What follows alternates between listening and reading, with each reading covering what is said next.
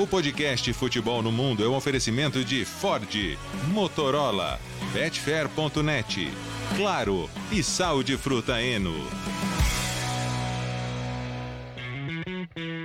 Alô Brasil, lá para você que é fã de esportes, feriadou. Sim, com podcast Futebol no Mundo.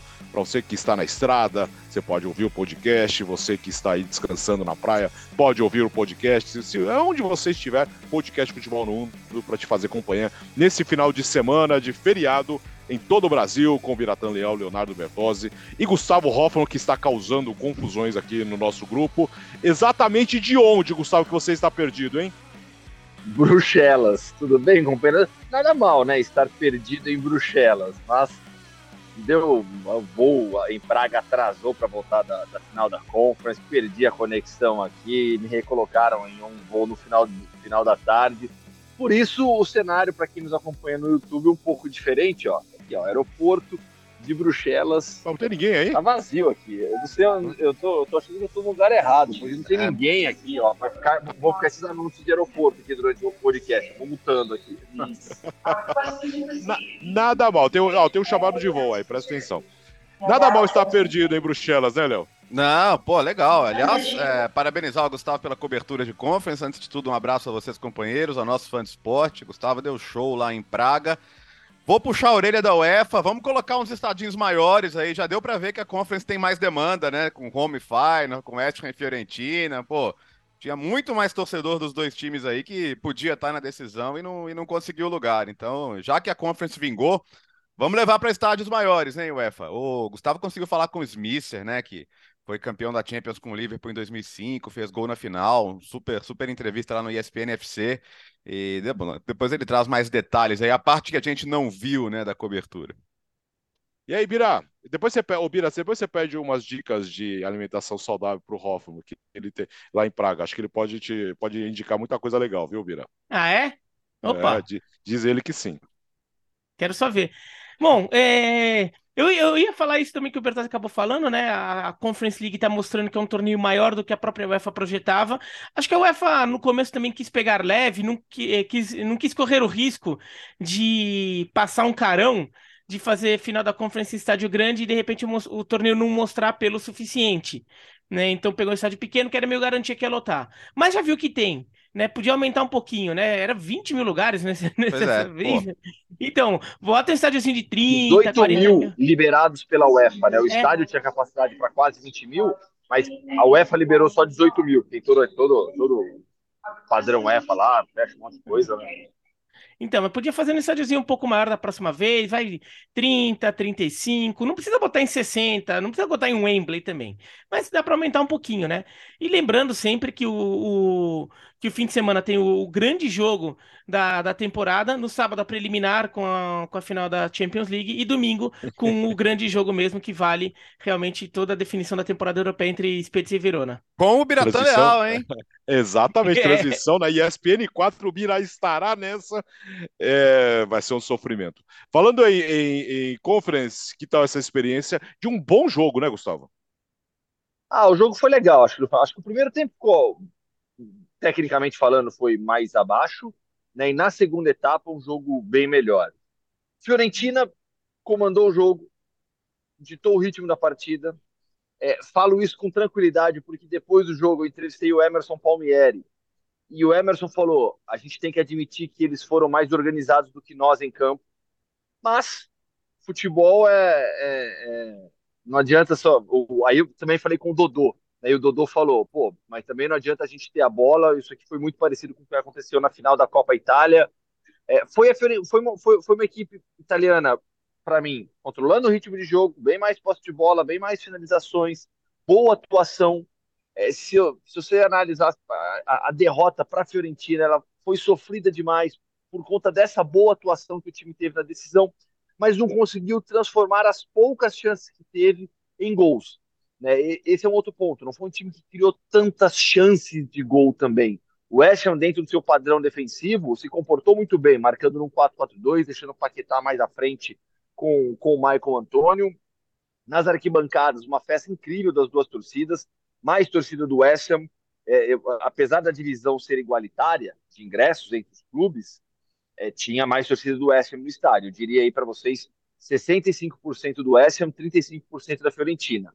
Mas a torcida da Fiorentina, na maior parte do jogo, cantou mais do que a torcida do Ham. Tá? Agora que começaram a sair os gols, aí entra um pouco.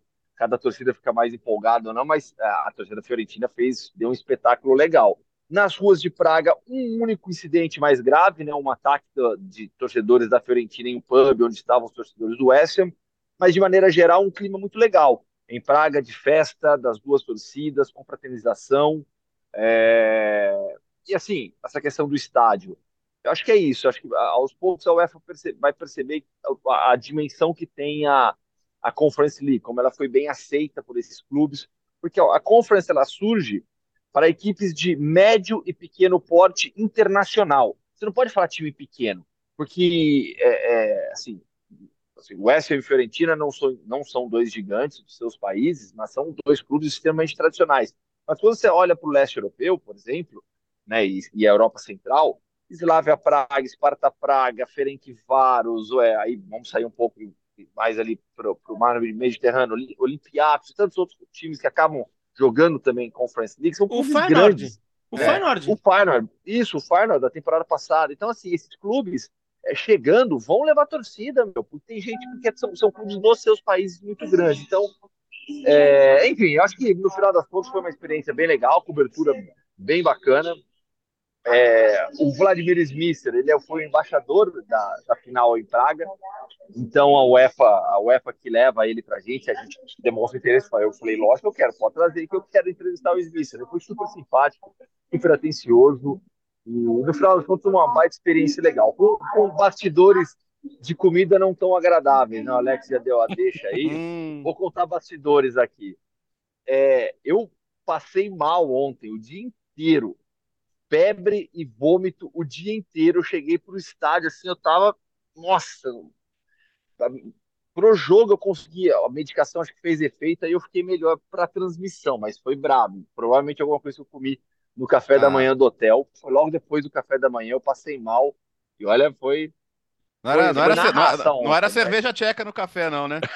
Não, não foi, é, não. Isso é, é na Alemanha. Cerveja é. no café na Alemanha. Então depois, depois o café, assim, o, o, café da manhã de hotel, mas sei lá, meu. Deu ruim. Depois, né? eu, depois eu te explico como quando você tá viajando, comer em lugar que você tem garantia do que vai receber é, e não vai passar não, mal. Não, eu, Biratã, e o melhor foi assim.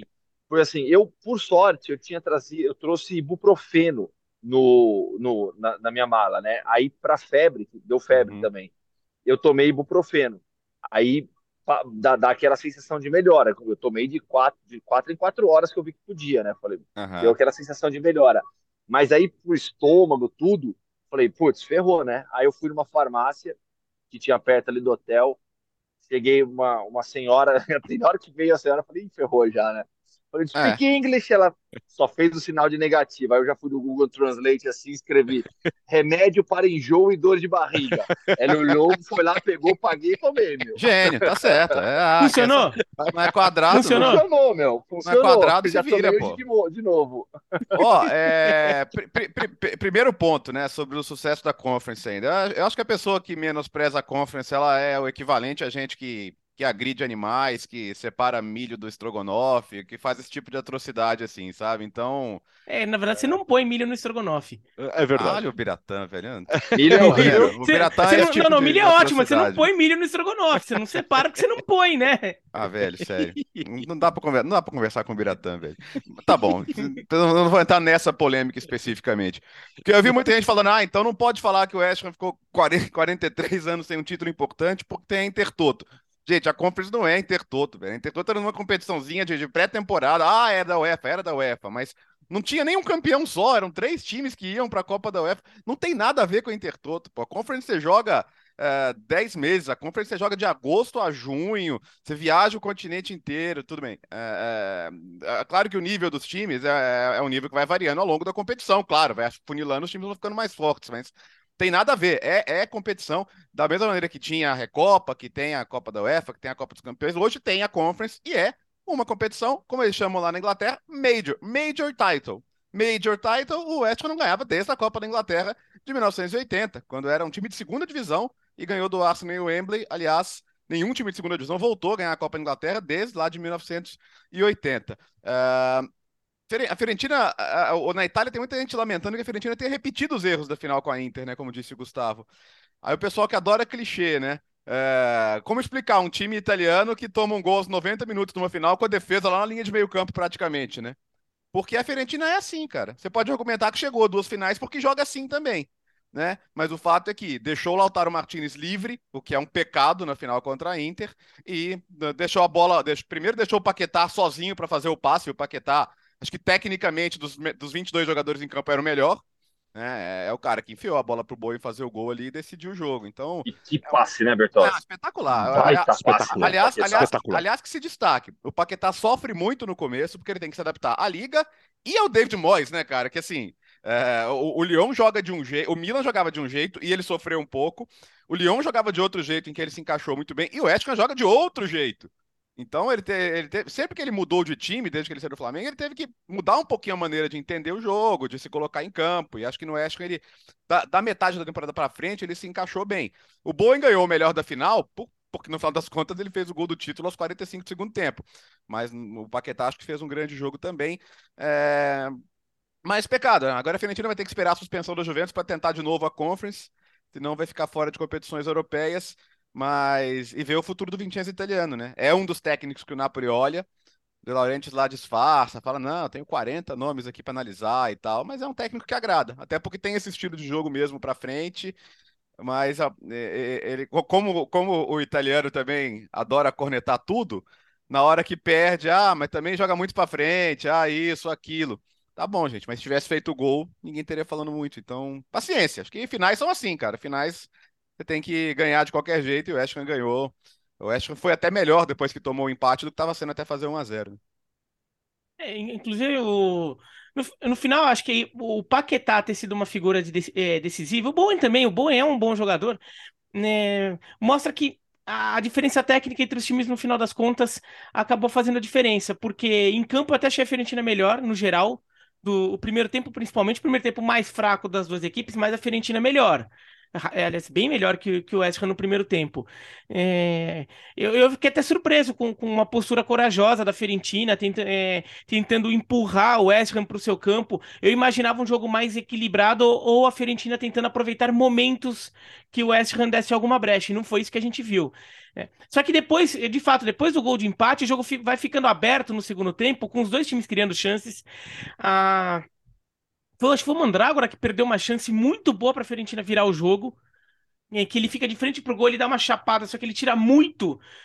Ele bota tanto no canto que botou para fora, né? É... Jogada do Arthur Cabral. Isso, jogada do Arthur Cabral. Aquele, aquele que melhorou foi... o time. O Arthur entrando no intervalo na vaga do Jovic melhorou a Fiorentina para mim. O, que convenhamos também para mim não foi uma grande surpresa. O, essa reta final de temporada do Arthur Cabral era superior à do Jovic. Também não entendi muito o Arthur Cabral no banco, ainda mais em conference que ele vira vira o bicho, né?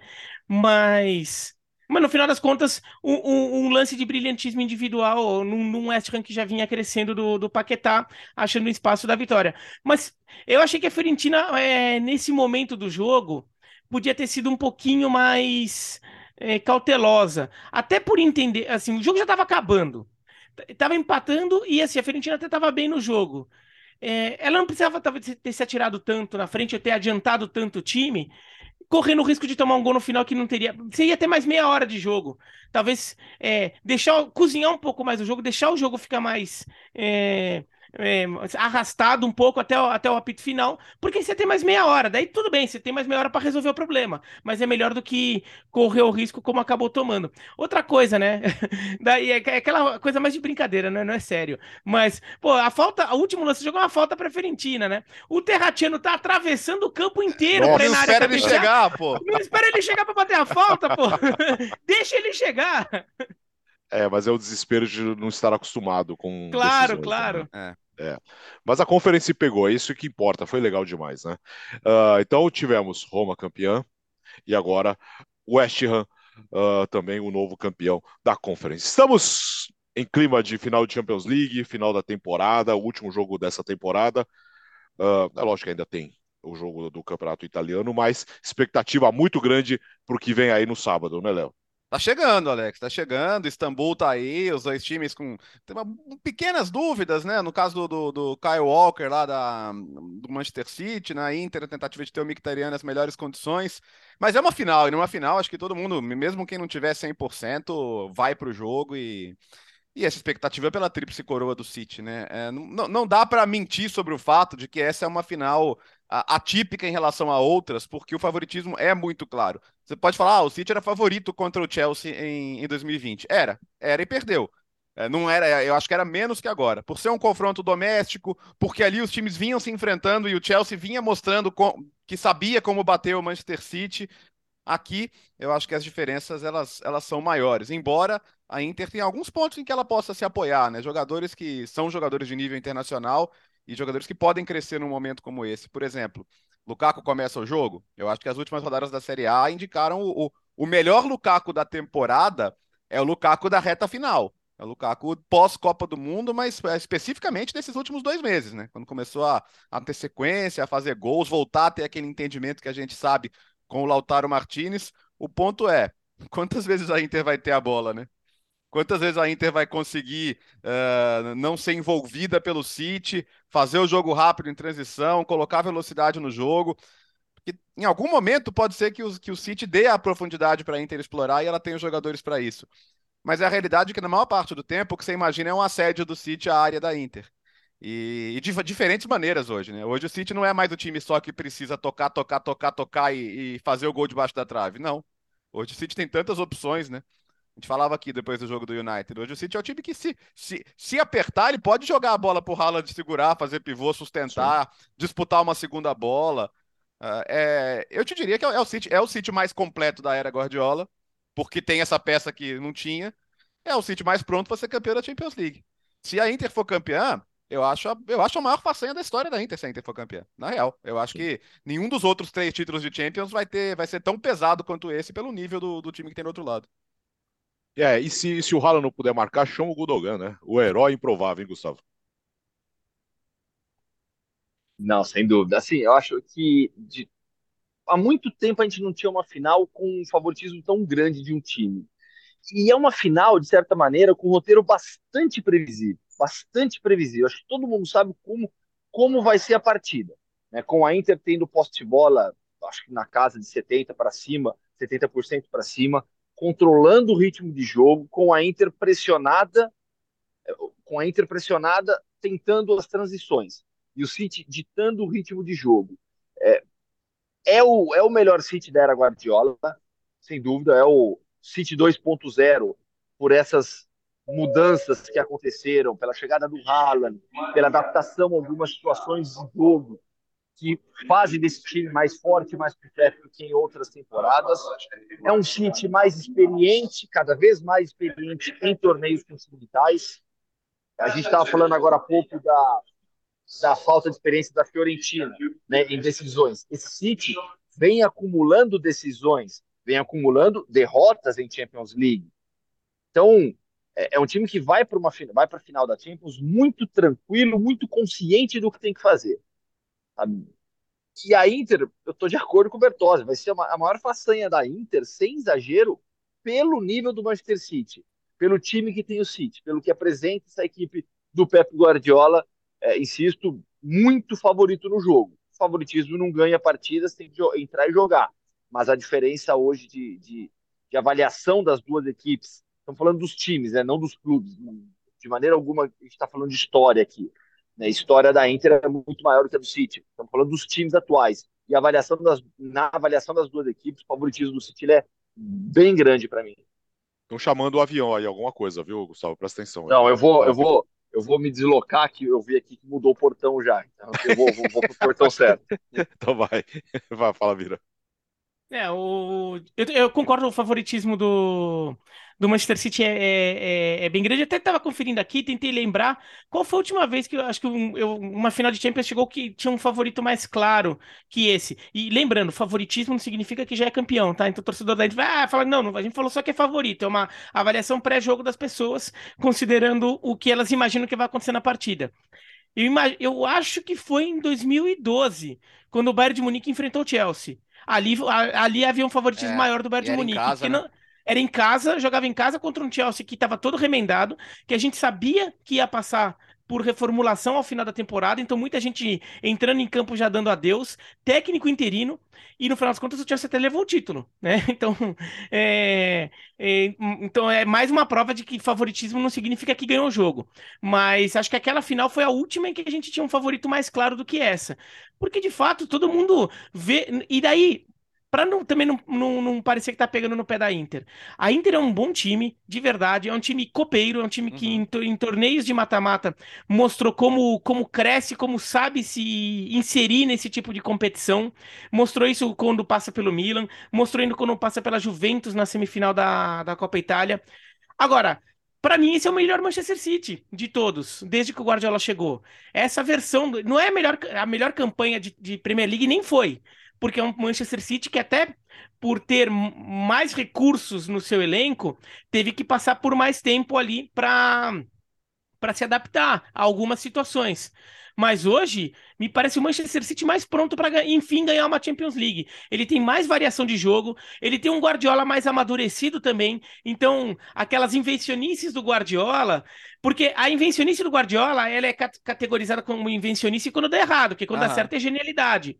Cada vez mais as apostas do Guardiola são é, dão certo e menos dão errado, então a gente vê menos como invencionice e depois, ah, ele está inventando menos. Será, será que ele está inventando menos ou na verdade a invenção dá certo, então a gente não vê dessa forma? A história é. dos Stones, né, Biratã? É uma. Se, se desse errado, ia chamar de invenção. E, e, e os Stones hoje, o, o pessoal brinca, os Stones não é, nem, não é nem cinco mais, é oito, né? Como, como maneira de se colocar em campo. Às vezes ele, ele com a bola ele joga mais avançado que o Rodri, né?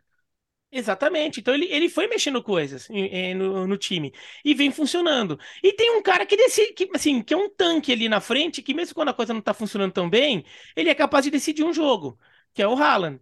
Então, é, eu vejo. Aí a, questão não é nem a Inter de Milão, tem um time bom, que tá aí na final, só tomou gol em um jogo do mata-mata e um jogo que já estava resolvido porque tinha ganhado fora de casa na ida. Mesmo assim, o Manchester City, para mim, parece um time muito pronto, muito completo para levar esse título. É, chegou a hora, viu? Olha, atenção, hein? ninguém tá falando que a Inter não tem chance, é, tá? Senão não tava mas jogar, que tá, mas é, mas que tá chegando a hora dessa tríplice coroa aí com o título da Champions para coroar, viu? Ah, United, Valeu. né? Ô, Alex, o, o, o, United ficou com aquela sensação de que agora só a gente pode impedir, né? Porque se pois é. ganharem é. da gente, os caras vão babando lá em Istambul. Então, enfim, acho que o United tem que olhar para dentro, né? O United teve um ano de evolução, mas a gente lembra da época do Ferguson, né? Que lembra como ele chamava o City? Ah, são esses vizinhos barulhentos aí. É. O, o, o, vizinho, o vizinho barulhento tá de, tá de carro novo, reformou, fez um mandar novo da cobertura, tá dando festa é, todo dia. Todo dia. Não tá fácil, não, não tá fácil pro torcedor do é, da vida, não. Já tá, já estão naquela, já agora já tá naquela fase, os incomodados, ó, é. né, que se mudem. Tá tudo bem aí, né, Gustavo? Já chegou? Achou o portão aí? Cheguei. Não? Achei, tem mais gente, achei. Tem, tem gente aí. Tem, aqui tem, tem uns perdidos aqui, igual eu aqui. É, são os perdidos do meu voo, na verdade, né? eram 15 do meu voo para Madrid. Então, eu e a turma dos perdidos aqui, ó.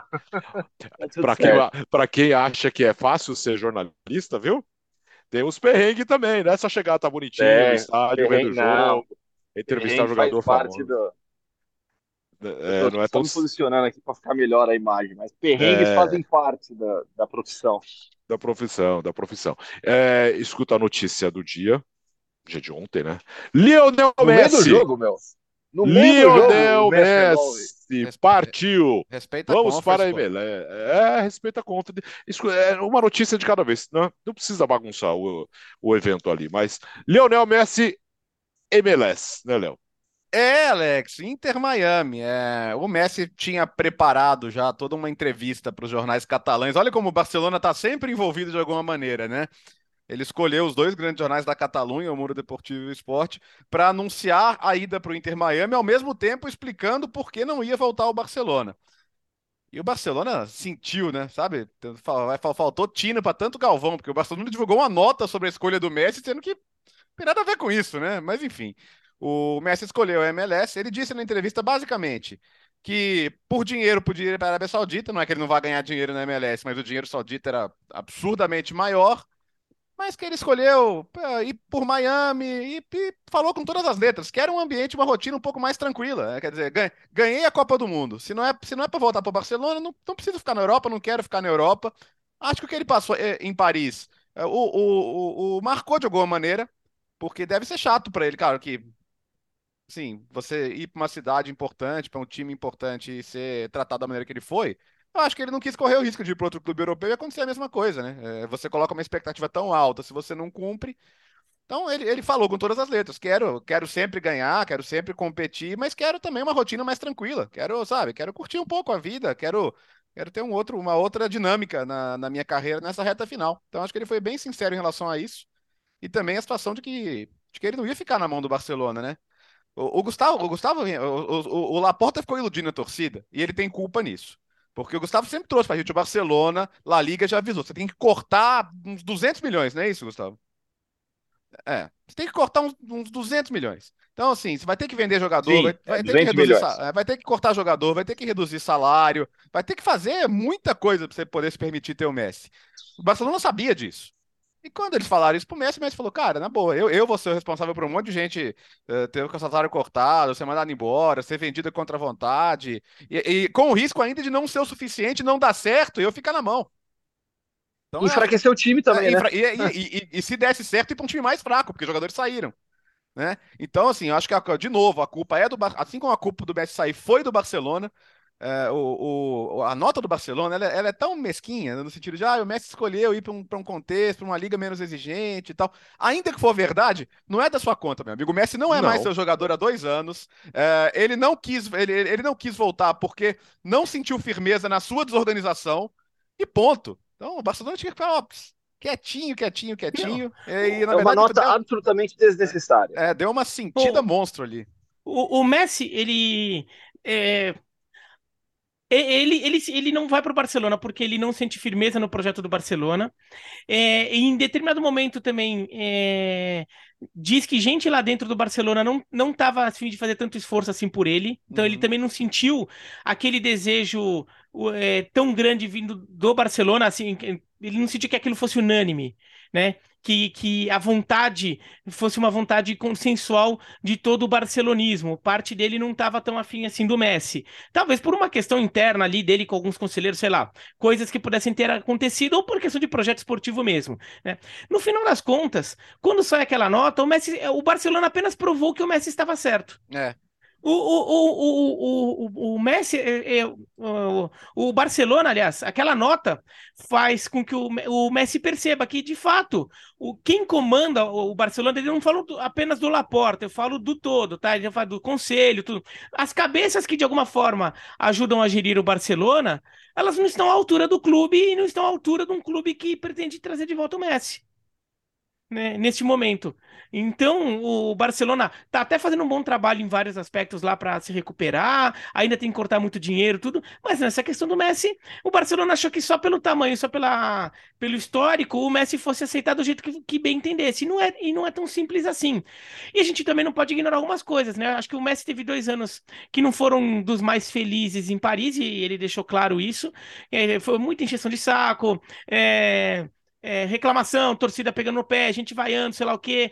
Já tá numa é, era da carreira que assim, ele já ganhou tudo o que precisava. A única encheção de saco que talvez ele tivesse disposto a ouvir fosse a do torcedor da Argentina. E mesmo isso já não vai vir mais depois do título da Copa do Mundo. Meu, o cara tá querendo uma outra coisa na vida dele também, assim, tem uma questão que não é só esportiva, é uma questão pessoal. Morar em Miami é uma situação que morar nos Estados Unidos para jogar na Major League Soccer, ainda mais em Miami, que é um lugar que pelo menos até o clima é mais agradável, né, do que ter que morar, sei lá, numa cidade muito fria como Nova York ou Minneapolis. É, é uma, é uma, é uma coisa que soa bastante agradável. Imagina o Biratã, o Messi em Minneapolis. É, no, no, Minnesota United, o Messi no Minnesota United. Então, o vai lá para Miami, assim, é uma cidade que tem o, o, o, o, glamour que ele queira. A mulher dele vai poder ter uma vida comum, coisa que talvez ela não pudesse ter na Arábia Saudita, que ela talvez tivesse que ter é, circulação limitada ou então tivesse que que aderir a, a, a, certas circunstâncias lá que talvez ela não tivesse disposta, mesmo ganhando muito dinheiro. É, ele não vai ter tanta encheção de saco porque as torcidas nos Estados Unidos. E daí eu não tô falando que é por ser MLS, não. Mesmo as torcidas de NFL, de Major League Baseball, de NBA, não são tão é, agressivas na forma de, de cornetar como são é, as torcidas de futebol na América Latina e na Europa. E no final, e, e além de tudo, até paga menos imposto, né? É, a Flórida tem a Flórida tem isenção de não tem imposto estadual. É um lugar que muito milionário vai, porque a Flórida paga menos imposto e ainda o seu imóvel, se você comprar um imóvel na Flórida, está protegido. Então assim, é um pacote completo ali pro Messi, assim. Ele só não vai ter glamour, é, glamour é, esportivo. É, mas fora disso, é, não tem muito do que Será, Beratan? Eu questiono, sabe por quê? Porque ele vai, ele vai ter, vai ter o glamour esportivo dentro da sociedade americana, dentro dos Estados Unidos. Ele não vai ter mais o mesmo impacto esportivo na Europa, isso é evidente. A partir do momento que você sai do futebol europeu e vai para a Major League Soccer, a visibilidade sua na Europa é quase nula, é quase nula. Né? Mas nos Estados Unidos, ele vai ter uma, uma, uma visibilidade muito grande. E a gente está falando do maior mercado nacional que existe, que é o norte-americano. Então, é, assim, é evidente que é um projeto de vida dele, é evidente que é um projeto é, de, de, de reta final de carreira para viver com a família, viver bem, dentro da cultura de celebridade dos Estados Unidos. É, ele passa a ser a maior contratação na história da Major League Soccer. Vai ganhar muito dinheiro também. A contratação dele tem o salário altíssimo pelo pago pelo Inter Miami, mas ele vai ter porcentagem da, da, de faturamento da, de assinaturas da Apple TV, que é quem transmite a Major League Soccer. Participação também no faturamento da Adidas é, em relação a tudo que se vender agora. Então, assim, ele vai fazer também muito dinheiro, não está indo para ganhar um, um, trocado só, não. E, e bem, é, um, é, é, uma visão de final de carreira. O Messi está no final da carreira. Exato. Assim, a, Ô, Gustavo, idade, vê, se você, concorda, vê se você concorda comigo. Você que, assim como o Biratã, é um cara da, da, da, das ligas americanas também. É como se o LeBron James amanhã resolve ir pro basquete, ah, pro basquete asiático, jogar uns últimos dois anos, três da carreira, não? Ah, eu, eu só não acho que essa comparação ela é, é totalmente correta, porque como o Biratã deixou claro, assim, existe muita coisa além do campeonato de futebol envolvida nessa decisão do Messi, né? É, tem, ah, mas ele é, vai para lugar é com muito... qualidade de vida boa, vai. Sim, é isso, sabe? É isso, porque ele, ele vai ele vai, vai vai fazer da Major League Soccer um campeonato muito mais isso. A conta do Inter Miami pulou para 5 milhões. Eu não sei exatamente com quanto, eu vi números diferentes ali, quanto que ela, quanto estava a conta do Instagram do Inter Miami ontem. Mas hoje está com está com 5 milhões já, um absurdo o crescimento. E tem um ponto curioso: o goleiro do Inter Miami, fugiu o nome dele. É, ele, ele deu uma entrevista ontem falando: olha, o clube não está preparado para receber o Messi, não, porque é, a, gente, a gente aqui vai para os jogos andando, sai do centro de treinamento, vai a pé para casa, Marsman. tranquilo, roda ali. Como? Nick Marsman é o nome do goleiro. Isso, o Marsman, o Marsman. Aí o, o Marcos falou isso: o clube não está preparado não para o que vai se transformar com, com o Lionel Messi. E o último ponto, é porque eu, é, é incrível, né? Como, quando você fala de Messi, naturalmente sempre puxam algum assunto Cristiano Ronaldo. É, e como havia expectativa de que o Messi pudesse ir para a Arábia Saudita, é, começaram a surgir as comparações. Né? MLS e Campeonato Saudita. Eu vou entrar nessa roubada. Tá? Não deveria, mas eu vou é, a MLS é melhor que o Campeonato Saudita. Não, não mas nenhuma dúvida. dúvida. É que tem muita gente falando que o Campeonato Saudita é melhor que a MLS. Gente, não, não. Não é. Eles e quem querem... fala isso é ah, tanto não é que eles estão eles estão colocando a meter, estão começando a meter o dinheiro que a MLS nem pode meter para ver se, se, se, cresce, né? Não, e assim, e agora vai ser um festival de clichês em relação ao futebol dos Estados Unidos também, né? Se preparem.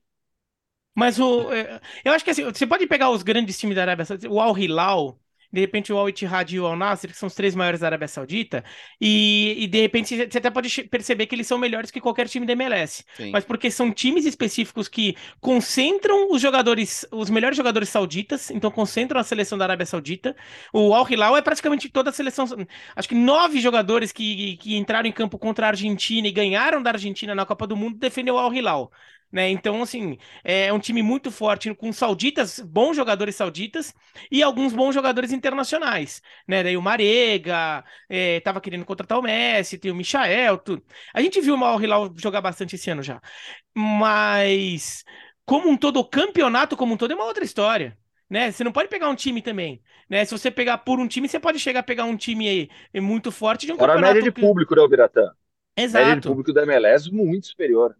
É, a, então, o Al Hilal, por exemplo, é um clube que tem uma torcida gigantesca que lota o estádio e tudo. Outros times são bem menores, então é, há um desnível muito grande. A Major League Soccer trabalha com um ambiente muito mais equilibrado, é. muito é, equilibrado entre balanço, entre equilíbrio de forças, equilíbrio de atenção, né? É. A MLS é um e um campeonato com um potencial de crescimento muito grande, ainda que eu acho que o auge desse potencial, se um dia for atingido, já não será mais com o Messi, não vai ser uma coisa de dois claro. anos para atingir. É, a MLS trabalha com, com a tentativa de crescimento sustentável, tanto que ela tem as, as, as, questões de teto salarial, ela foi relaxando isso um pouco com jogadores designados, né? Que antes era um, agora são, são, são três, que é o cara que pode ganhar acima do teto, que o pessoal brinca que é a lei Beckham, né? É, então, mas assim, os clubes ainda têm modelos muito rígidos. É, o que a Arábia Saudita está fazendo não, não, não pode ser feito na MLS. O que a Arábia Saudita fez essa semana foi falar o seguinte: ó, nós temos aqui um fundo soberano com dinheiro eles não falaram isso, sou eu que estou falando. Com dinheiro infinito, enquanto as pessoas estiverem procurando petróleo, o dinheiro vai estar tá lá. E, e a partir de agora. É, os, os, quatro maiores times do Brasil são nossos. Do, do, da Arábia Saudita são nossos. O, o Al Nasser, o Al Ittihad, o Al Ali e o Al Hilal são nossos. 75% nossos, 25% vão ser de uma fundação de gente ligada ao clube. E vamos, vamos meter dinheiro e vamos trazer gente para jogar aqui. É, vão colocar de jogador em todos os times, tá? Nos 12 times. Vão buscar pelo menos um. Pelo menos cada, cada time vai ter um jogador internacional bom. Mas esses quatro, por quê? Tava lendo até a matéria do Independent sobre isso. Inter, ele, estudando internacionalmente, eles perceberam que o campeonato legal é que tem um, um, Big Four, né? Que tem ali quatro, que é, sei lá, é o que era a Premier League até outro dia. E, e, e estimular a competição entre eles. Então, se os quatro, cada um tiver duas, três estrelas é, você vai ter garantia de sempre um, dois, três jogos que as pessoas vão querer ver na rodada, né, tanto dentro quanto fora do país, e não tem limites para isso. É, então, assim, é, é, se, se, ah, não veio o Messi, pô, deixa eu ver se o Neymar vem. O Neymar, porque a dúvida é, é, quem vai ser o próximo, né? Quando a gente, quando a gente vê os valores que ofereceram para o Kanté agora, você está tá vendo que não tem limite mesmo. É, é, eu vi muita gente falando da China, e claro que a China é o último grande exemplo mas é maior que a China. A China, em algum momento, falou: chega, já deu, tá? Já deu. A Arábia Saudita não tem essa previsão de falar já deu. A Arábia Saudita tem simplesmente dinheiro para enfiar ali até conseguir o que ela quer. Falamos aqui do Benzema, que foi apresentado já na segunda-feira, não, né? Pode dar despedida, e vai né? ter Kanté é, também, né? É. Sim, sim. É, é difícil, né? Assim, o, o, valor, não, o valor do Kanté é surreal. É surreal é surreal. Claro que do Benzema, do Messi seria, do Cristiano Ronaldo também são, mas assim, o Kanté, o Kanté já não tem o mesmo tamanho, é, vem numa temporada mais difícil, e, e, e, o que e o Quality Hard vai pagar pelo Kanté é, é surreal, é surreal. Então, assim, dá pra gente imaginar aí os próximos, nas próximas semanas, nos próximos dois meses, uma avalanche de dinheiro é, rodando pelo mundo e contratando cada vez mais jogadores a preço completamente fora do mercado, completamente fora da realidade. Fair play financeiro absolutamente não existe. não, não, não. É estranho ver o Benzema com a camisa de outro time, viu? Ô, ô Bira, por favor, é, o grande evento final de semana, por gentileza, fique à vontade. Não, o Verona Spezia, óbvio. Né, um jogo que é, foi tão complicado que foi difícil achar um lugar para fazer o jogo. É só para o pessoal ter um pouco a noção, né? Vocês imaginam que a Itália é uma bota, né? Tem aquela história da bota que é a Itália. Verona fica no noroeste. Não, fica no nordeste da Itália, né? No Vêneto. E Spezia fica no noroeste. Então os dois times ficam ao norte, mas em lados opostos da Itália. Como se um ficasse, sei lá, mais perto, pensando na bota, mais perto da canela, do, do joelho ali, e o outro ficasse na batata da perna no alto. Alguma coisa assim. É... Tava difícil achar um lugar para fazer o jogo porque quatro cidades se apresentaram, né? Lecce, Udine, Florença e Reggio Emília. Só que Lecce descartaram porque era longe para burro. Né? Se pensando na bota, Lecce fica e tem, no... o Bari, e tem o Bari jogando domingo ao acesso ainda por cima. É, então, é, tem é. o Bari jogando acesso, o Bari é perto de Lecce, e tem o, a torcida do Cagliari indo para Bari, né? É, é, pegando os, os, acessos. E Lecce fica no, no, no salto da bota, longe para burro, para quem tá lá no alto, né? Então ia ser muito. É... Daí Red Emília não tava tão afim também. Algumas autoridades de Red ficaram, hum, sei não, viu? Daí Florença, o Spezia não quis. Porque apesar de Florença ser mais perto de La Spezia do que de Verona, a torcida do, da Fiorentina tem uma irmandade com a torcida do Verona, elas são parceiras. E é uma e é a irmandade mais forte que a torcida do Verona tem e que a torcida da Fiorentina tem é uma com a outra. Tem até um, um, um monumento em frente ao, ao estádio do Verona que celebra a amizade com a Fiorentina. Então, o, o, Spezia não quis, com, com bons motivos, não tinha por que querer. Daí definiram Udine. Só que daí as autoridades de segura falaram, mas não dá para fazer o jogo em Udine, porque Udine fica perto de Verona, mas fica mais ao norte e mais a, a leste. Ou seja, a torcida do Spezia, para chegar em Udine, ela tem que ir até Verona. Ela tem que passar por Verona e seguir. Ele falou, vai dar, vai dar treta, né? Porque não só eles vão ter que passar no meio da torcida adversária, como depois eles vão ter que dividir a mesma estrada. Daí, no final das contas, volta para Red Emília, né, que que no primeiro momento é, a, o estádio se apresenta como candidato, mas as autoridades não tinham gostado. Mas é o jeito, né? Porque é uma cidade que está no meio do caminho e cada, cada torcida vai vir por um caminho diferente. Né? Então elas só se cruzam, só se encontram no estádio, pelo menos em teoria, né? Então foi até difícil arranjar um de jogar é, jogo único, é, que se, é, se empata vai para pênaltis, não tem prorrogação. Tá? Se empata vai para pênaltis direto. É, quem ganhar é, fica na primeira divisão, quem cair, é, quem perder cai. E não é a primeira vez que Spezia e Verona fazem um spareggio, né, um jogo extra. É, em 2007, foi 2007, né, que ou 2008. E agora deu, deu treta. Sete. 2007, é, 2007. Eu, eu lembro muito porque onde a gente tava, né, Bertozzi? A gente é, tava junto. A gente tava na Berrine ainda, então foi, foi 2007 gente, é... mesmo. Não, é que final de 2008 a gente ainda tava lá também, a gente muda logo depois. É, a Euro 2008 não foi na Paulista já, não? Bom, enfim. É. Não, mas, não, mas o, título, o título da Champions do, um do, já, né? do, do, Chelsea foi. Ah, tá. É, não, a final, aliás, a final da Champions do Chelsea com o Manchester United, que o Terry, Terry escorrega. Então, e. E daí, no final das contas, o, é, o, o Spezia ganhou aquela vez, né? Foi empate, é, vitória do Spezia por 1 a 0 se não me engano, em La Spezia, e depois empate em Verona. O Verona caiu para a terceira divisão depois de mais de 50 anos, naquela época que o Verona nunca tinha caído para terceira divisão. Então, espero que isso não se repita, mas agora é jogo único, naquela vez era jogo de ida e volta. Nossa, o Bira é história e geografia ao mesmo tempo, hein, Léo? É, não, até para explicar, ah, porque a geografia, né? a geografia da Itália, nesse caso, era importante, né? Para as pessoas entenderem sim, mas, a treta. Sim, claro. Ah, e, e, além de tudo que o Biratan falou da relação do Fiorentino, da Fiorentina e do Verona, tem o, tem o Caute Fiorentino lá esse fim de semana, que é super que é aquela encenação do, do, do aquele futebol que era, era... Não é muita encenação, não, hein? O é, pessoal é, tá porrada bom, pra valer, é, né? É, é verdade, não é encenação, não, mas o pessoal re, re, refaz aquela, aquele esporte que o pessoal caía na porrada na, na? Enfim, o, o caute histórico que eles chamam lá, que a gente chama de caute fiorentino, né? Que, que é considerado um dos, um dos avós aí do, do futebol. Vamos ver, 3h45, ESPN 4 Star Plus, com comentários do Biratã Leal, que são uma atração a mais.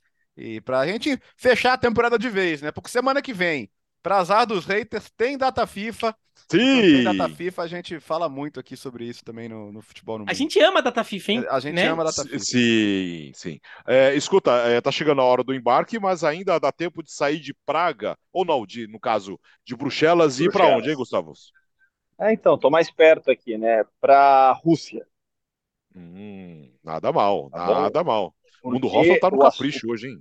O é... papo dessa semana é com o Aleph o Aleph é um atacante brasileiro. Eu já entrevistei ele outra, uma, em uma outra oportunidade, antes da não, no período da pandemia. Acho que, não, acho que foi antes da pandemia. E o Aleph passou por, um, por uma situação complicadíssima no ano passado. Ele contraiu salmonela quando ele jogava no Cazaquistão. Quase morreu. Se recuperou. E, e as histórias que ele conta de tudo que ele viveu lá no Cazaquistão, olha, ninguém ninguém merecia passar por algo assim, mas que bom que ele voltou, jogou é, e de, bateu esse papo com a gente. bem legal, bem legal mesmo. Então vamos sair, né, Léo, de Praga, vamos passar por Bruxelas e ir direto para a Rússia agora, certo? Então, então vamos lá, para ouvir essa emocionante história de, de recuperação e superação. Hoje é dia de Hoffman Entrevista! Fã de esportes, vamos para a Rússia, porque a história é longa. Aqui ao meu lado, para quem nos acompanha pelo YouTube da ESPN, está o Aleph. Aleph, prazer enorme falar contigo novamente, porque nós já conversamos em 2021. Você já esteve aqui no quadro de entrevistas. Na época era, era um quadro até diferente, ainda independente do podcast, agora dentro do podcast Futebol no Mundo, mas a gente já conversou, só que de lá para cá aconteceu tanta coisa que acho que os próximos 15, 20 minutos serão poucos para contar toda a sua história. Tudo bem, Aleph? Aleph, como que você está? Verdade. Pô, prazer todo meu estar aqui novamente, falar com você novamente, né? E você falou uma coisa que é verdade, de, de 2001 para cá aconteceu muitas coisas, muitas coisas boas, muitas coisas ruins, porém estamos aqui, estamos felizes e eu creio que vai ser uma boa conversa entre a gente. Vamos lá, para passar um pouquinho, para fazer um resumo para o fã de esportes e começar a te ouvir, Aleph. Você é natural da Bahia, você passou por vários times no Brasil, vários times em Portugal, até chegar no Báltica Kaliningrado, da Rússia. É, e na época em que a gente conversou, você jogava pelo Báltica, né? E até o destaque da entrevista foram as eram as viagens continentais que você fazia, né? Porque o Báltica é um, é um esclave russo, então toda vez que o Báltica joga, tem que fazer uma viagem continental para enfrentar as equipes da Rússia. Em 2021, você sai do Báltica e é contratado pelo Atiral, do Cazaquistão. E ali você vive uma experiência que, obviamente, ninguém é, deveria viver, ninguém poderia viver um negócio desse. Você passa por uma infecção, você contrai salmonela, fica em coma, vive um momento dificílimo da sua vida. E eu queria que você lembrasse desse momento e contasse pro fã de esportes que está ouvindo essa entrevista como foi essa história, como aconteceu e a forma como, como o clube lidou com você também, todo o drama que você viveu, Aleph. Cara, assim, é... hoje faz, faz um ano que, que eu estava mesmo em coma, né? Foi no dia 10 de maio do, do ano passado que eu realmente eu entrei em coma. E assim, eu até estava em casa ontem, estava um pouco emocionado, porque hoje eu tô podendo eu, hoje eu voltei a jogar, tô, tô jogando novamente e tô muito feliz, mas assim, foi um momento, como você falou, que nenhum jogador realmente merece passar, nenhuma pessoa merece passar por isso. Foi um momento, o um momento mais difícil da minha vida, assim, no futebol, um momento mais difícil para minha família. E que assim, atrair essa essa bactéria e a forma que o time tratou dessa situação, porque eu morava no Cazaquistão sozinho e o time simplesmente me abandonou no hospital. Simplesmente eu fui para o médico do time me levou para o hospital e o médico, as informações que o médico deu no hospital era que eu era apenas uma pessoa e ele estava ajudando ali no Cazaquistão. A ficha de inscrição ali ele não colocou como eu jogador do, do futebol do time. Ele apenas estou ajudando essa pessoa, né? E assim foi um momento muito difícil eh, na minha vida porque eu passei ali três dias em comas e para honra e glória de Deus eu eu voltei ao normal assim no momento que que os médicos já tinham fala já olha contacta a família porque ele não tem jeito não não dá mais vamos ter que desligar o aparelho e graças a Deus é, Deus me trouxe de volta à vida. E assim, foi muito triste. A minha família comoveu bastante a minha família, as pessoas da minha cidade. E a forma que o time me abandonou em coma foi muito, foi muito ruim, porque quando eu saí do coma, eu precisava de um apoio, de pessoas para me apoiar ali, para estar tá comigo naquele momento ali. Porém, o time me abandonou, disse que não iria fazer nada por mim e começou uma luta minha no hospital, ainda na UTI, uma luta de tipo provar coisas que realmente o time estava tentando colocar me incriminar, dizendo que assim que era uso de drogas, uso dessas coisas. Porém, isso nunca aconteceu na minha vida, nunca fui fã disso, nunca usei. E eu fiz todos os exames. O time fez isso apenas para tirar o nome dele da mídia e colocar a culpa no jogador. Mas, assim, todos os exames, todos os documentos eu guardei, gravei tudo, pedi tudo ao hospital e pude comprovar que o que realmente aconteceu, né? Foi salmonela. Depois da salmonela, como eu fiquei muito tempo desidratado, eu atraí outra bactéria que é mais grave ainda, que é a choque séptico, que atrai todos os órgãos. Mas, graças a Deus, eu consegui provar, consegui mostrar para todo mundo que realmente o que é estava acontecendo. E graças a Deus hoje estou é, aqui podendo contar essa história, estou feliz. Depois da manhã faz um ano que eu que eu voltei em vida, né, para honra e glória de Deus e estou muito feliz por isso e pretendo continuar aí e voltar à boa fase do futebol. Gostei que voltou a jogar agora pelo Volga na segunda divisão russa. Mas falando ainda e lembrando todo esse episódio, né, de um ano atrás. Antes, né, nos dias anteriores, houve muita negligência do médico do clube com você também, né? Porque você você estava machucado na época, o clube, o time viaja para jogar, você fica, você contrai essa salmonela no restaurante do clube e aí há um processo de negligência do médico também contigo, né? Verdade, verdade. É, eu até tenho todas as conversas aqui do que eu comecei a passar mal na, no sábado de manhã e eu mandei uma mensagem pra, para o médico. Eu disse: Olha, eu estou passando mal, estou com febre, a minha febre está 38, é, eu preciso de ajuda, preciso de alguém é, para me levar no hospital. Porém, o médico falou que não estava na cidade e que eu tinha que esperar ele voltar. Isso foi no sábado. No sábado à noite, eu comecei a passar muito mal. Comecei a passar muito mal. É, e eu mandei a mensagem para ele uma foto. É, minha, tempera, minha febre está 39,4. Eu estou delirando, estou passando muito mal, mas eu não sei o que fazer. Ele apenas falou: eu chego amanhã à tarde. Aí eu, tudo bem, porque assim, eu não sei falar a língua do Cazaquistão. Eu, não, eu tinha acabado de chegar no Cazaquistão, não sabia o que fazer no Cazaquistão, a quem contactar para ir no hospital. Então eu esperei o domingo, quando foi no domingo de manhã, eu chamei um táxi, chamei um táxi e fui para, para a base do time. E eu estava delirando, não estava conseguindo muito é, ver as coisas. Eu lembro que eu peguei uma água no supermercado e não consegui ver se era água com gás ou sem gás, porque eu estava com muita sede, eu precisava beber muita água. E eu peguei uma água com gás, né? Cheguei no, na base do time, tava só o segurança e tinha um, um rapaz da, da mídia no, no quarto. Eu cheguei, deitei no quarto e disse: vou esperar o médico. Quando é, o time chegou, eu escutei, eu ouvi o barulho de time chegando, então eu saí desesperado para, o, para a sala do médico. Né? Eu fui desesperado na sala do médico, porém eu já estava fora de mim. Eu já estava inconsciente, já estava batendo em tudo, não estava me segurando em pé. Quando eu cheguei na sala do médico, ele mandou um massagista aplicar um soro em mim e falou: pode dormir. Eu simplesmente, eu, ah, eu acho, eu pensei, né? É um médico, o médico sabe o que é que está fazendo. Foi, foi isso, foi no domingo à tarde, umas 5 horas da tarde.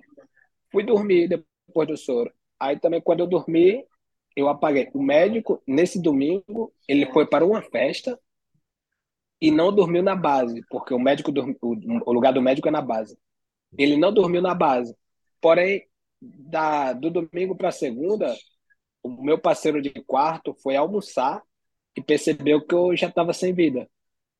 Meu parceiro de quarto pegou no, no meu pulso, me balançou para um lado para o outro viu que eu estava sem vida. Então ele ligou para o médico. O médico me mandou uma mensagem, porém eu já, já não tinha controle de nada, já estava apagado. Aí o médico veio para a base, me pegou na base e me levou para o hospital. É assim que eu cheguei no hospital à noite, eu estava passando muito mal, e no, no dia 9, no dia 10 eu entrei em coma. Então houve sim uma negligência do médico. Eu pensei em processar o médico, mas só que assim, Cazaquistão é um país que, se você não tem muito contato lá, é um país que é, o dinheiro fala um pouco mais alto. A verdade é essa. Então, eu não tinha força para isso e também eu não confiava muito em algumas pessoas lá de contratar para ser meu advogado, porque essa essa justiça teria que ser uma justiça interna no país entende? Lá mesmo no Cazaquistão. Já em relação ao time, eu poderia entrar pela FIFA.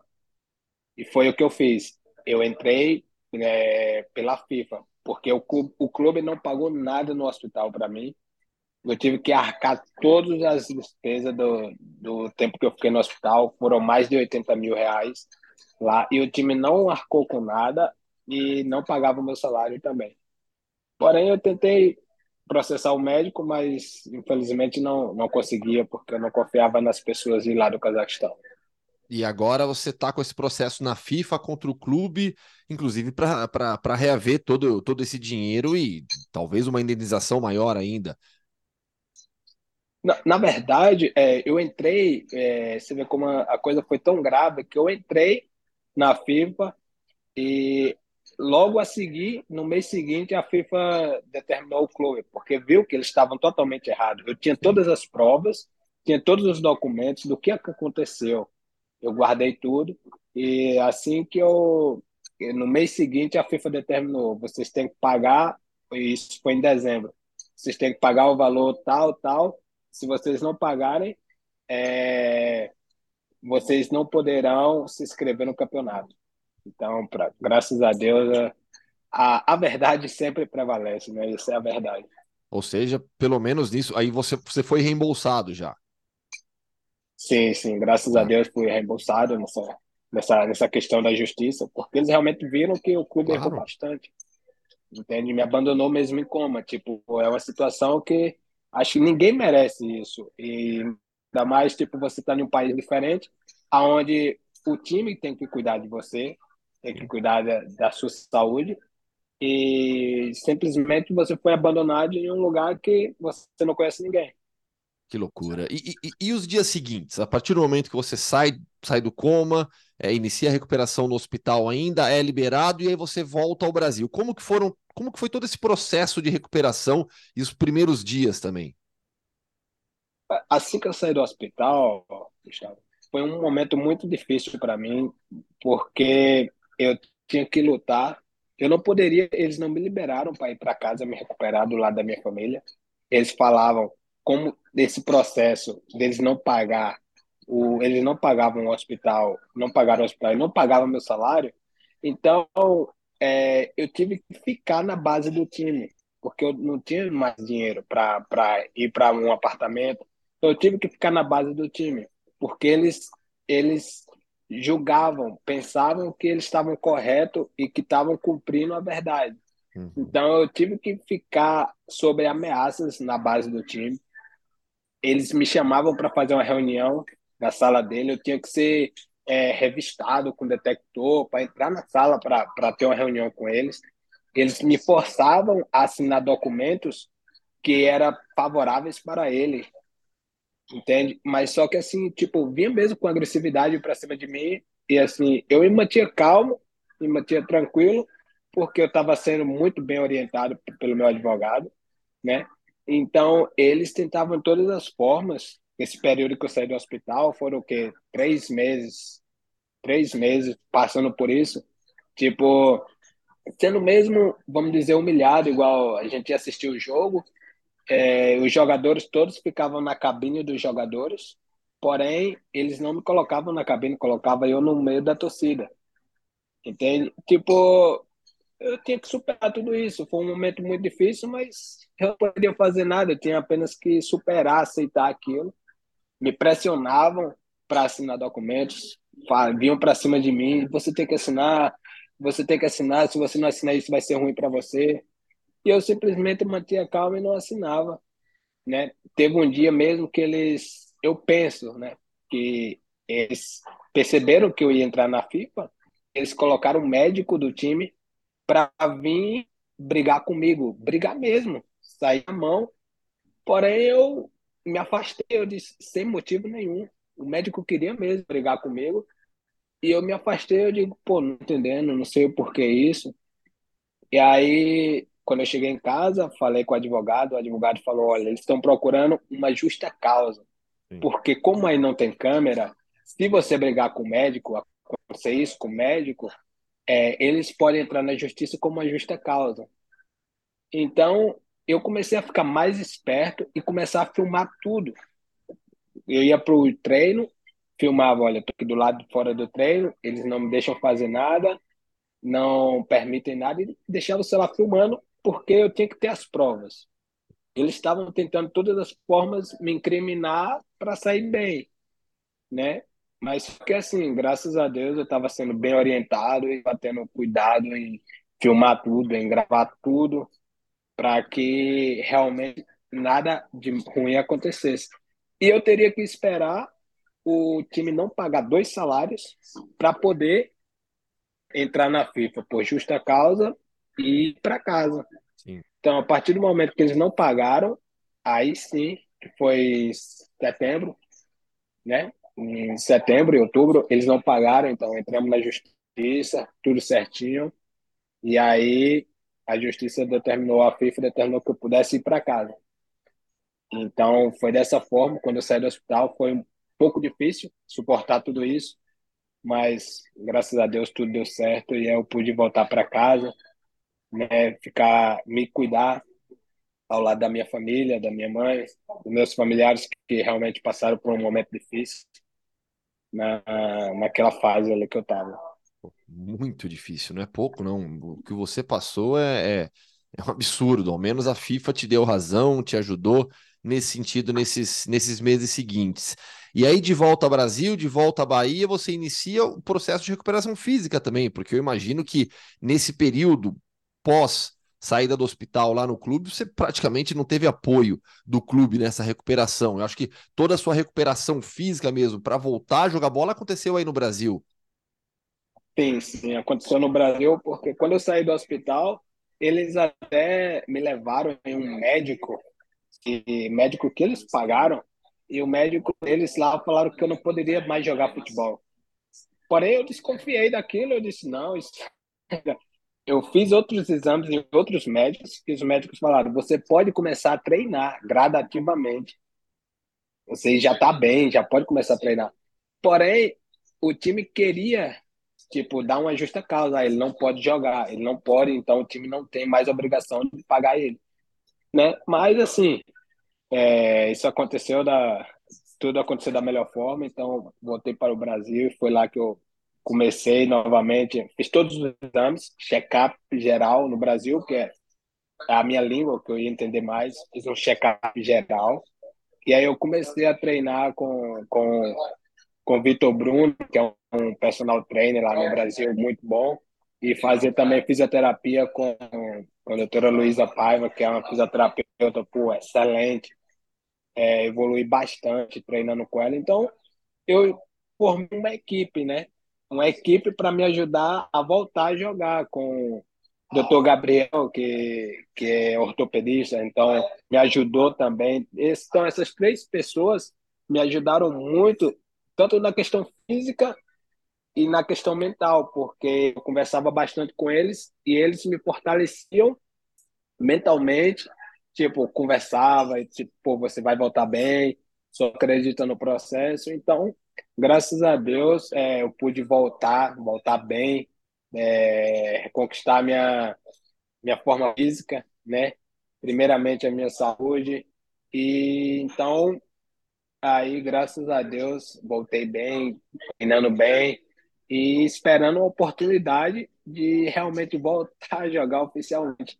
E se você me permite, eu quero agradecer esses três, essas três pessoas que foram importantes, que é, que é Vitor Bruno, preparador físico, a Luísa Paiva, que é fisioterapeuta, e o doutor Gabriel, que, que pô, top, me ajudaram bastante nessa, nessa volta aí.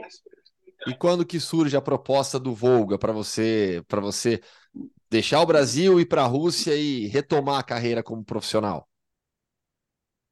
Em dezembro, em dezembro, é, o, o, empresário aqui da Rússia falou comigo, olha, o Vô está precisando do atacante, porém você está voltando de forma, mas a gente já te conhece. É, e se você quiser, você pode ir para a Turquia, fazer uma, uma avaliação, e se o time realmente gostar de você, é, você, você assina com eles. Diz, pô, é, é a minha chance. É, eu quero voltar a jogar, não importa, eu quero voltar a jogar, estou preparado para isso. E surgiu essa proposta eu fui para a Turquia. engraçado que assim, é, Deus é maravilhoso, a verdade. A verdade é que, tipo, sem Deus nada disso aconteceria. A verdade. Porque, assim, quando eu cheguei na, rua, na Turquia com o time, tinha, cheguei, fiz os primeiros treinos, e o treinador falou: que você chegou agora, eu já te conheço, porém, vamos ter dois jogos hoje, e você vai jogar 15 minutos finais de um jogo de manhã, 15 minutos finais de um jogo à noite. Eu disse, tudo bem, tranquilo. De manhã, aconteceu o jogo, joguei 15 minutos, voltei a sentir aquela atmosfera, aquela adrenalina de um jogo. Aí, pô, foi bem, agradeci muito a Deus, me emocionei, agradeci muito a Deus por estar ali, por voltar, né? E quando foi à noite, o segundo jogo, o jogo estava um a um, e eu entrei faltando o quê? Nove minutos. E para honra e glória de Deus, eu, eu marquei o gol da vitória da, naquele jogo ali. E assim, aí começou, eu fiquei muito feliz, aquela sensação de voltar a marcar um gol. Tipo, eu digo, pô, Deus é maravilhoso. E isso aconteceu. Próximo jogo, o treinador falou novamente: olha, você vai jogar 10 minutos. Tudo bem, é, né? Tô para fazer a avaliação. Eu entrei, dou dois toques na bola, sofro uma falta e depois eu marco mais um gol. Aí eu digo, pô, não tem, não tem explicação, porque eu mesmo, eu não, não sou capaz disso. Eu digo, só tem uma explicação, é Deus. É Deus que está fazendo isso. E no dia seguinte, o treinador falou comigo, o diretor falou comigo, olha, vamos assinar com você, queremos assinar o contrato com você, vemos que, que, que você está apto para fazer parte da nossa equipe. Eu apenas agradecer a Deus e por estar de volta a um time profissional. A minha estreia aqui, depois de tudo isso que passou, a minha estreia foi contra o Zenit, foi pela Copa. Sim. Né? Estrei logo contra o Zenit, joguei poucos minutos ali, mas, pô, sensação de estar em campo, de, de estar jogando, depois de tudo que eu passei, depois de tudo que aconteceu comigo, pô, é, é apenas agradecer e, e nada pedir a Deus, somente agradecer mesmo. Essa, essa volta oficial contra o Zenit foi em março, né? Isso, isso, foi, foi em março. Isso, e, dia 25 e aí, de março. Isso. E aí, assim, como que como, eu, eu, fico imaginando assim, na sua cabeça, né? Como que foi o filme que passou, a sensação? Deve ter sido algo indescritível, né? Cara, até hoje, até hoje eu chego em casa, assim, às vezes eu paro, me emociono, porque é, tudo isso que aconteceu é, não foi fácil. A minha família sofreu bastante, a minha mãe sofreu bastante, né? E não tem sido fácil, é verdade. Até hoje não tem sido fácil, porque você está voltando. É, muitas pessoas, muitos torcedores não entendem o que aconteceu com você e exigem muito de você, mas é, a gente entende que isso faz parte. Porém, muitas pessoas não entendem o que aconteceu, né?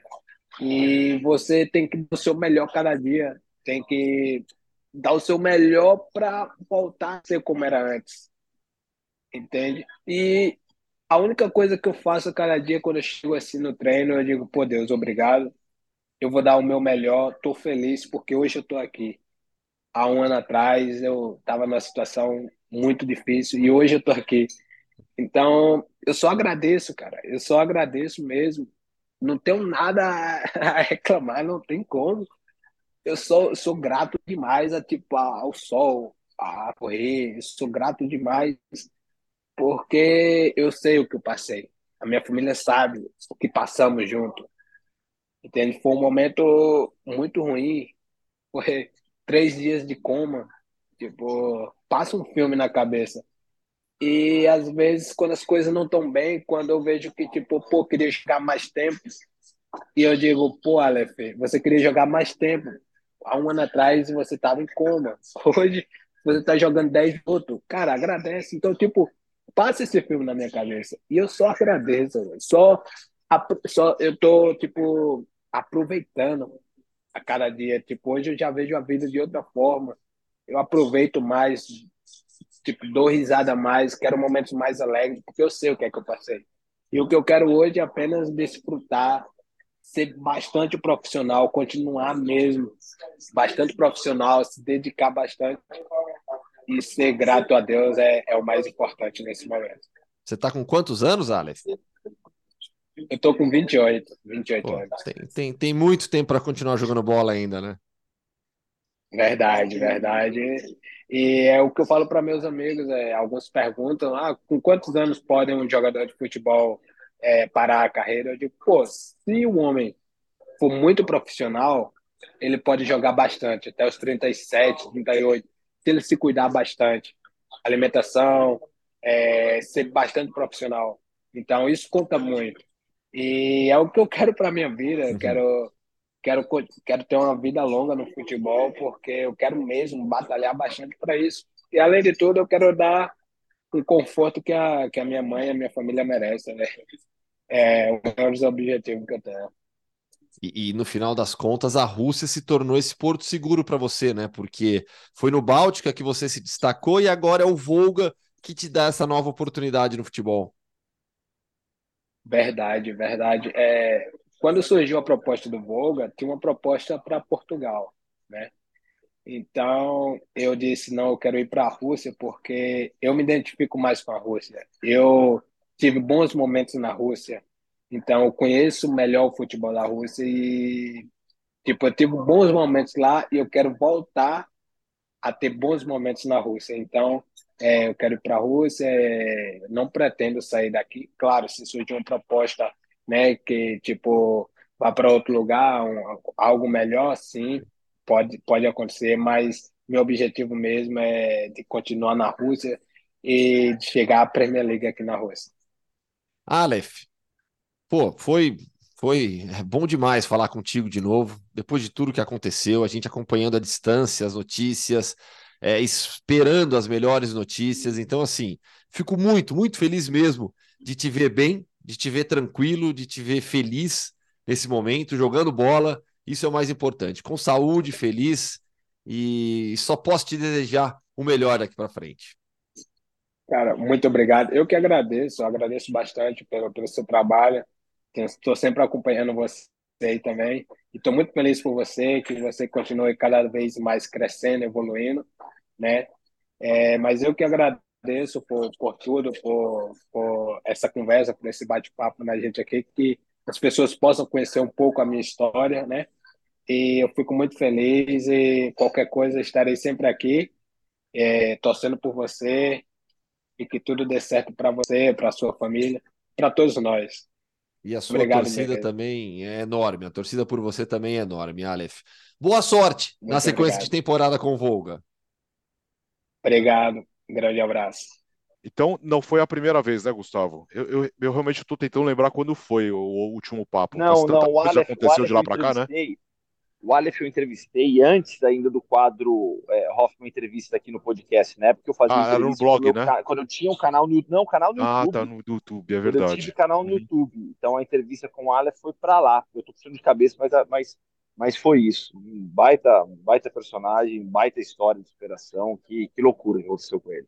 É, de tanta coisa aconteceu de lá para cá, hein? É isso, terminou o podcast Futebol no Mundo desta quinta-feira no feriado. Semana que vem, segunda-feira, estaremos aqui para passar a régua de vez nessa temporada, na temporada na Europa, que vai deixar saudades. Gustavo Hoffman, então, por favor, está liberado para o embarque. Depois de tudo que você causou Olha, aqui com a gente, viu? Nossos horários. Nossa aqui, senhora. Minhas últimas, minhas últimas 48 horas foram uma loucura, viu? Mas, ó, por enquanto ninguém falou nada, mas eu tô Gente, nós- gente, o voo não vai decolar daqui a 30 minutos? Aqui, aqui no Brasil, Então, meio dia e meia. Então, do- nem final de gente ali no, no terminal. Você disse Assim, que ia, ia decolar uma.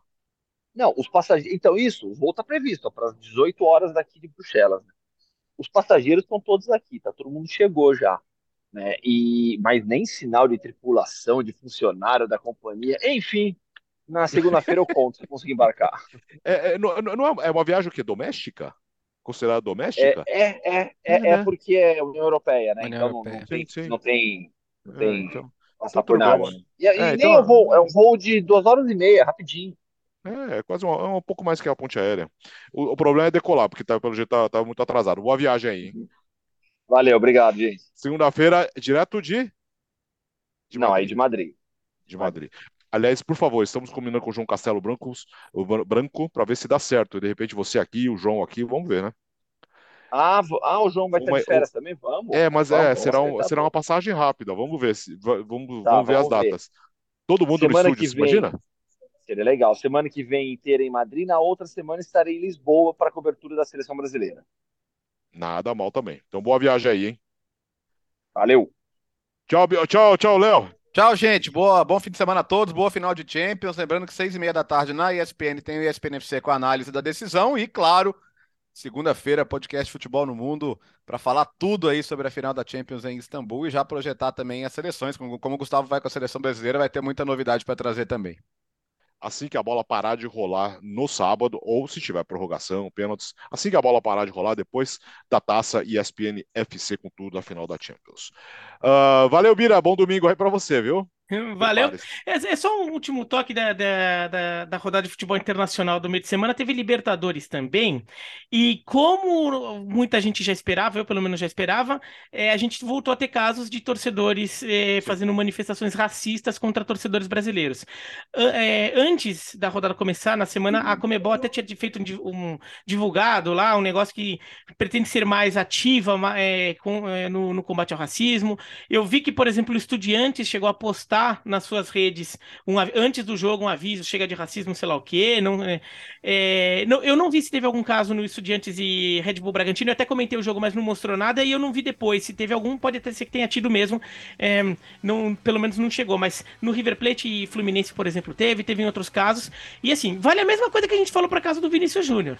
Vale, vale tudo aquilo. É, tem que combater. Não, não adianta só o comunicado. O comunicado mostra uma vontade de ser mais agressivo na comunicação de como isso é errado. Mas também tem que ser agressivo em punições, tem que prever punições duras para parar, porque isso virou um, um, uma coisa. Porque torcidas se, se, comunicam no mundo, né? Trocando ideias, tudo. E claramente houve uma história ali de dois, três anos para cá que as torcidas é, da América do Sul é, descobriram que esse é um jeito de irritar brasileiro, é ser racista com brasileiro. E não só com brasileiro, também aconteceu com torcidas é, colombianas também, quando teve jogo na Argentina. Então, é, tem, tem, que. Não, não pode deixar isso acontecer, é, é, um absurdo, tem que punir e tem que ter as punições mais claras. A La, La Liga também.